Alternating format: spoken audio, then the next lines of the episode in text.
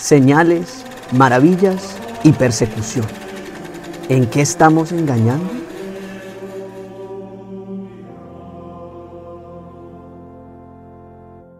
En este capítulo hablamos sobre la mentira que mata, el proceso de conversión, el testimonio y muchas cosas más. Acompáñanos a vivir la palabra de Dios. Hola, hoy estamos con Juliana Villegas, Antonio Torres, María Paula Gallegos. Estoy levantando el velo. Juliana Villegas, María Paula Gallegos, Antonio Torres.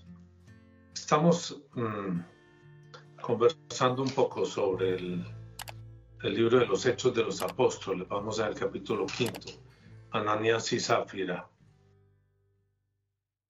Pero cierto hombre llamado Ananías con Zafira, su mujer, vendió una heredad. Estamos en el momento en que los primeros discípulos, la primera iglesia, van a poner todos sus bienes en común. Lo hacen voluntariamente. Aquí el problema no es tanto los bienes, sino el engaño. Vendió una heredad y sustrajo del precio, sabiéndolo también su mujer y trayendo solo una parte la puso a los pies de los apóstoles. Y dijo Pedro, Ananías, ¿por qué llenó Satanás tu corazón para que mintieses al Espíritu Santo y, sustrajeses del precio de la heredad? Reteniéndola, no se te quedaba a ti, y vendida, no estaba en tu poder. ¿Por qué pusiste esto en tu corazón? No han mentido a los hombres, sino a Dios. Al oír Ananías estas palabras cayó y expiró, y vino un gran temor sobre todos los que lo oyeron.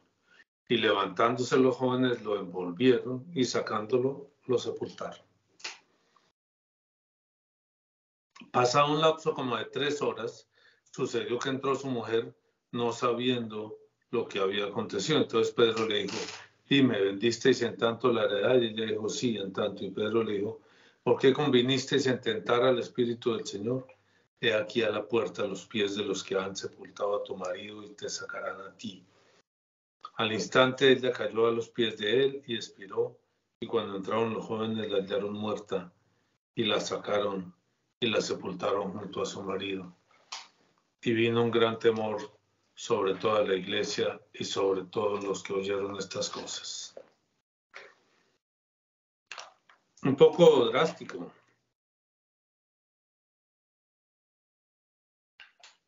Me parece un poco drástico.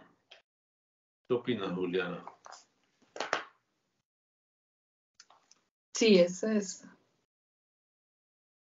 es bien drástico. De, sí, o sea, un poco pensaba yo como medio en chiste, pero, pero creo que también, no sé, como que es una descripción bien de un pecado mortal, porque, porque es que, o sea, tan grave sería que, que la consecuencia fue la muerte inmediata de engañar y pretender engañarlos, ¿no? Sí, el problema no fue la plata, Pedro le aclara, Ananías. Si no vendía el campo era suyo. Y si lo vendía, pues estaba en su poder, era suyo. Pero ¿por qué viene a engañarnos? Es extraño, ¿por qué viene a engañarnos? ¿Por qué no dice, oye, voy a dar la mitad? ¿Por qué los engaña, María Paula? ¿Qué, qué, qué, cuál es el problema ahí? No entiendo bien. Sí, pues es un poco, no sé, pensar ahorita, un poco lo que le pasa a uno cuando dice una mentira. Es como, sea, si uno va a hacer las cosas porque no es capaz de decir lo que va a hacer, si igual se va, o sea, va a quedar en descubierto lo que uno hizo. Entonces, como esa trampa que le pone a uno el demonio de, diga esto, pero igual va a salir después lo que realmente uno hizo y queda uno como un bobo tratando de engañar a nadie, porque siempre sale a la luz. Todo sale a la luz, todo sale a la luz. Las intenciones y los pensamientos del corazón. Todo sale a la luz tarde o temprano. No nos engañemos. Uno ve tanta gente que se engaña a sí mismo, que se miente a sí misma, que miente y se miente a sí misma. Yo vine por esto, yo me fui por aquello. Y es mentira las dos cosas. Muchas personas vienen con una intención definida, con una agenda, llaman hoy en día. Tiene una agenda, es decir, tiene una intención diferente a lo que está diciendo. Si yo vengo a esta reunión, a esta a grabar este video con la intención, no sé, de ganar dinero, de hacerme famoso, de conquistar a alguien, tengo una agenda distinta a lo que estoy diciendo, porque se supone que vengo a conversar sobre el tema y a transmitirlo a la gente que nos pueda ver, de manera que si les puede servir de, para acercarse a Dios, para convertirse hacia el Señor. Convertirse es un proceso permanente, ¿verdad? Conversión no es como pensaba yo al principio, yo me convertí, ya me convertí un poco entre los protestantes hay eso, ¿no? Uno se convierte, usted aceptó al Señor en su corazón, ya está salvo, ya está convertido y ahora proceda a, hacer lo que corresponde al que está convertido, ¿no? En el concepto católico es más un proceso lento. Comienza a girar en el momento en que uno acepta a Cristo en el corazón voluntariamente, que sí es un momento distinto al bautismo, porque el bautismo para nosotros de niños. Y muchas veces las personas se bautizan por una razón que no es exactamente entregarse al Señor. Entonces empieza un proceso, empieza una conversión, un giro, como una gran, una gran tapa que empieza a girar, a girar, a girar, buscando al Señor como buscan las matas el sol la mentira. ¿Y cuál es el problema con la mentira, Julián? Pues lo que pasa es que si Dios es la verdad, la mentira me aleja de la verdad, la mentira me va llevando en la dirección opuesta a Él. Entonces, el problema más grave de la mentira es que me va cortando de la fuente de la vida, de la fuente. La, ah, ok, interesante lo que dices la mentira como que automáticamente produce esto. A ellos los mató la mentira. No fue que San Pedro les mandó un rayo. A ellos los mató la mentira, los desconectó de la fuente de la vida y los mató. La mentira nos desconecta, dice Juliano. Me parece bien interesante la idea del concepto la mentira nos desconecta de la fuente de la vida y empezamos a morir. Así como la conversión es lenta, cuando uno se desconecta de la fuente de la vida aguanta un poquito. Como quien coge aire y deja de respirar. Uno no se muere en el momento en que deja de respirar. Toma un rato no sé cuántos minutos, pueden ser cinco o seis minutos dependiendo de la capacidad pulmonar o más. Toma un rato.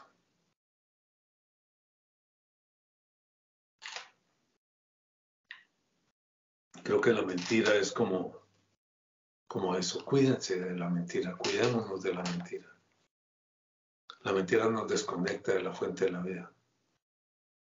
La mentira empieza a matar empieza a matar. Claro, si uno se devuelve y confiesa, no, qué pena, mentí. Entró en la cámara de oxígeno. Pero si sigue mintiendo, ¿qué le pasa?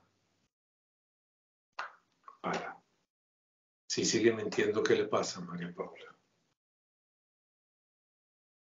Pues termina hundiéndose cada vez más. Ya es más difícil poder salir, poder decir, hice esto, porque ya cada vez son más cosas las que toca ir a mostrar. Pues ahí nos aparece un fenómeno interesante en la concepción religiosa, porque se habla de, que estamos diciendo que desconectarse de la fuente de la vida lleva a la muerte. Lleva a la muerte. que lleva la muerte lentamente. No le pasa a uno como tal vez en esta narración lo que hicieron fue acelerar el tiempo. Esa persona empezó a morirse. Le dicen se murió ahí mismo. Tal vez aceleraron el tiempo como en cámara rápida. Porque toma tiempo morirse si sigue uno mintiendo, si sigue en la mentira. Si sigue en la mentira. Claro. Uno se acerca a algún lugar con una intención secreta.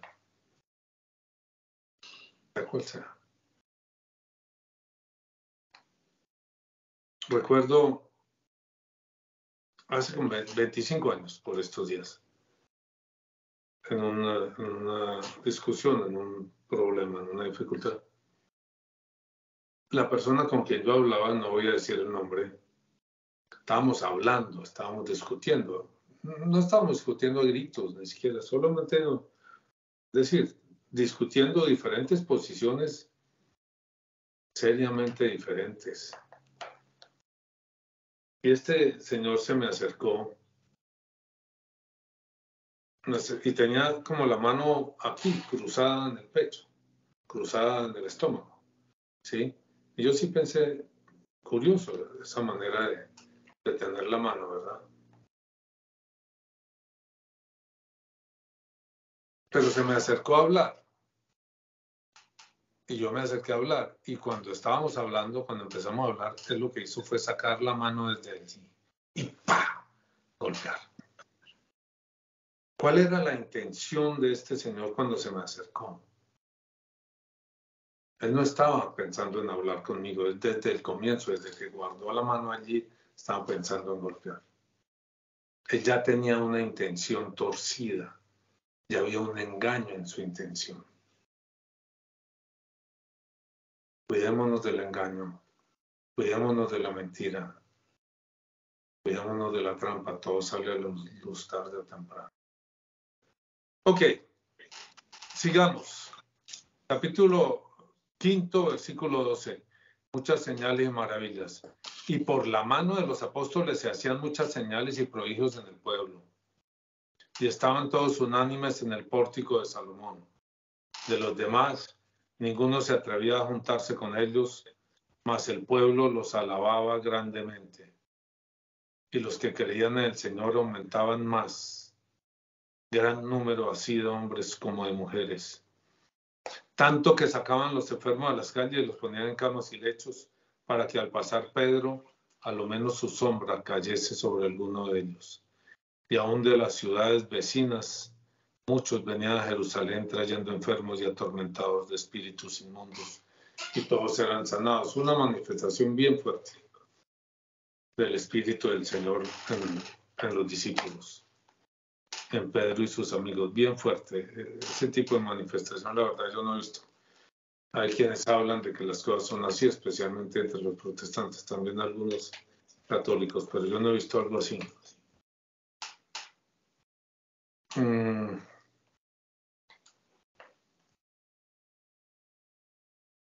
Este tipo de conversiones siempre lo dejan a uno pensando. ¿Qué es una conversión realmente, María Paula? ¿Qué tan serias son las conversiones de las personas que se dan así como en masa?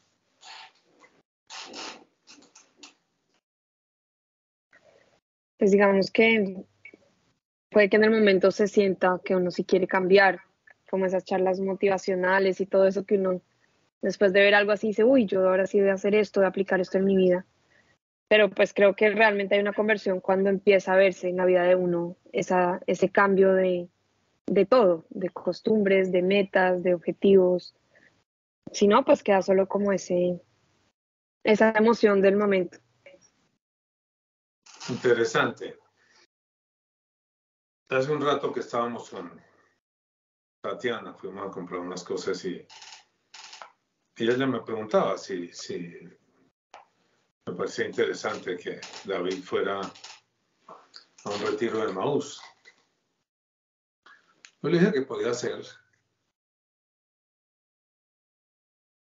El retiro de Maús produce una emoción un encuentro, más que una emoción como un encuentro. El problema es que en la mayoría de la gente que yo conozco de retiros de magos,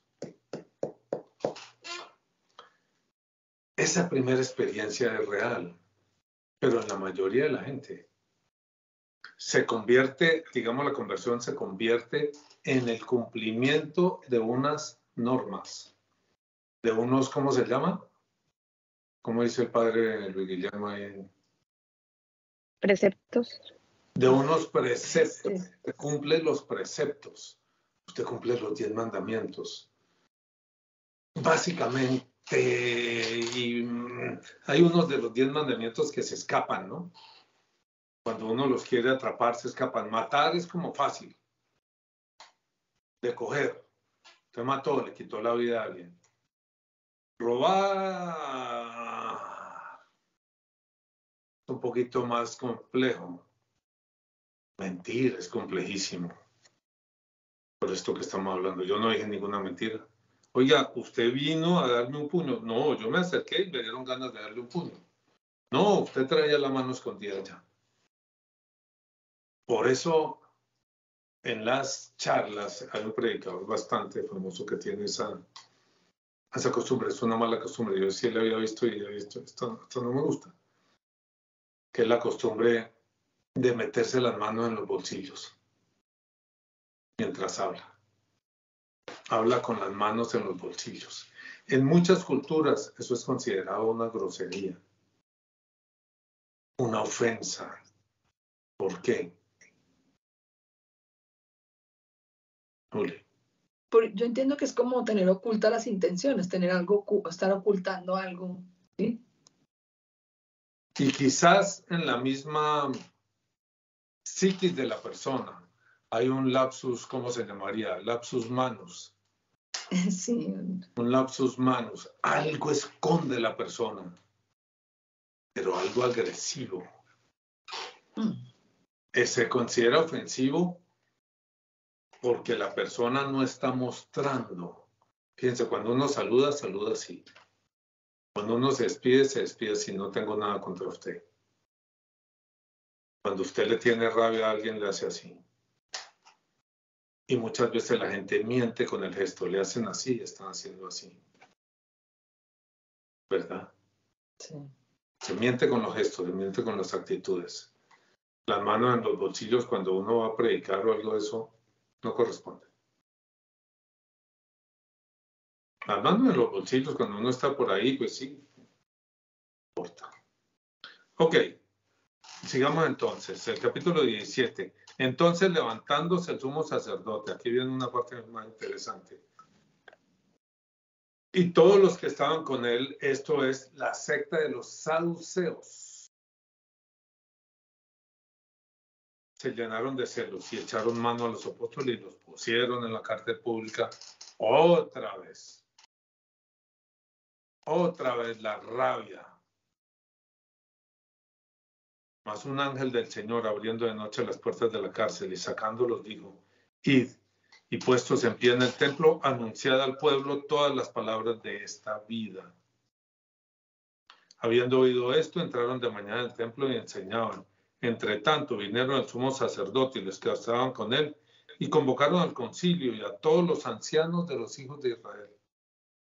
Y enviaron a la cárcel para que fuesen traídos, pero cuando llegaron los alguaciles, no los hallaron en la cárcel. Entonces volvieron y dieron aviso diciendo, por cierto, la cárcel hemos hallado cerrada con toda seguridad y los guardas afuera de pie ante las puertas mas cuando abrimos a nadie hallamos dentro.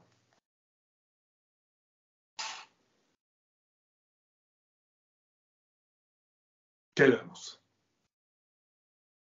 La persecución y el Espíritu Santo que los protege en esta oportunidad, pero no los va a proteger todo el tiempo.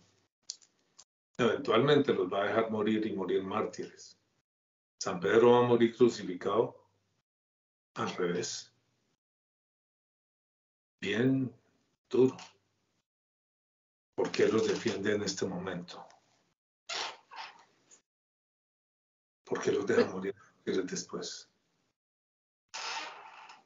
Di. Yo creo que como que cada, cada situación es útil para el propósito en ese momento. Digamos, lo que, está, lo que le interesa es que se dé a conocer el mensaje y lo que más fuerza tenga para que se dé a conocer. Entonces, en este momento protegerlos era asombroso para todos porque lograban cosas, salirse de la cárcel sin que nadie les hubiera abierto, bueno, ¿sí? Y yo pienso que en el momento en que empiezan los martirios es porque esa es la manera en que más se van a dar a conocer. Ok, recordemos, la palabra apóstol quiere decir. ¿Alguien sabe? Testigo. Enviado, enviado. Enviado. Apóstol es enviado y mártir, testigo. Ah, ok. Entonces las tenía cruzadas, yo misma. Tenía cruzadas, las tenías cruzadas, no te preocupes. Apóstol es enviado, mártir es testigo, y eso, y eso identifica el sentido de lo que está sucediendo. El apóstol, el, el Espíritu Santo lo saca de la cárcel porque son enviados, porque han sido enviados a llevar la palabra del Señor. Y luego, cuando corresponde, cuando tiene más fuerza, para salvación de la gente, Juliana. No es para diversión de Dios de ver a un poco de gente ahí sufriendo. Cuando es oportuno para salvación de la gente, que den testimonio de sangre, ellos están dispuestos y lo dan testimonio. La vida eterna es real, esta vida no vale nada ante la vida eterna. Esta vida no vale nada ante la vida eterna. Casi siempre la mentira, lo que hablábamos antes, quiere decir que uno está defendiendo esta vida, está protegiendo esta vida. Mi buen nombre, que no vaya a quedar mal porque dice esto o lo otro. O que vaya a perder un dinero en un negocio. O que pueda obtener lo que quiera. Es muy corriente, por ejemplo, que los hombres les mientan a las mujeres para obtener aquello que quieren de las mujeres los hombres y que las mujeres no siempre quieren de la misma manera. También ocurre al revés, pues claro, las mujeres alimentan a los hombres, quieren, pero es muy corriente eso, ¿no?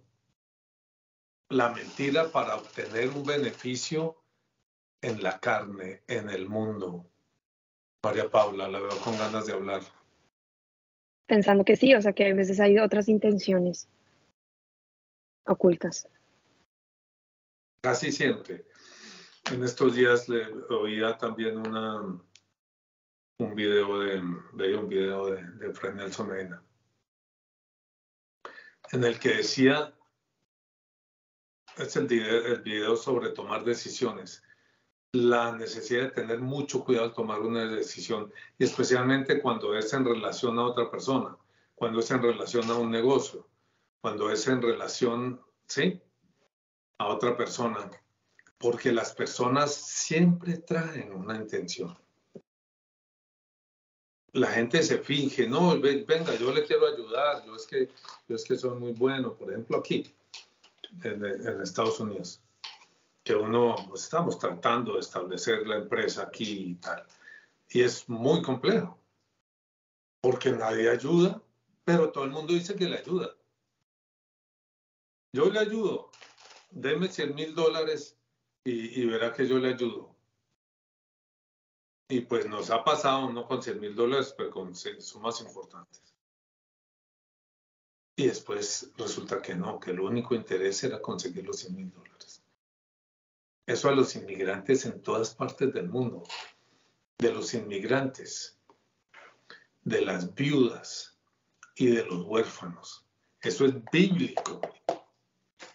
Hoy en día las viudas salen muchas veces más avispadas que los maridos, ¿no? ¿cierto? Paula tiene contaba una historia de, en Atlanta de algo así. La viuda le fue mejor que lo que le estaba yendo al marido o algo así con el negocio. Porque las mujeres hoy en día se preparan, porque las mujeres hoy en día no solo están en la casa, sino aprenden a salir, tienen profesiones, tienen carrera y eso me parece importante aunque les ha implicado una doble carga, ¿no? Cuidar la casa, cuidar los hijos y salir a trabajar.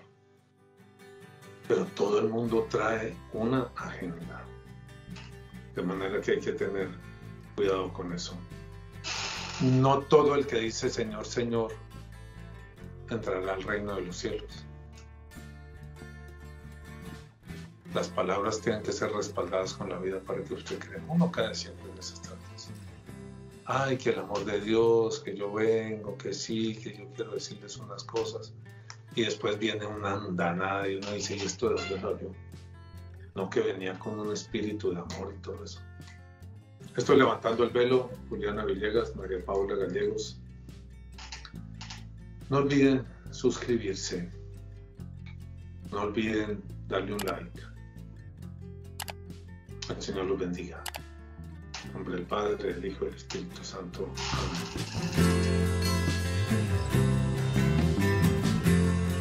Hola, si te gusta el video no te olvides de suscribirte. Toca la campanita, compártelo con tus amigos y dale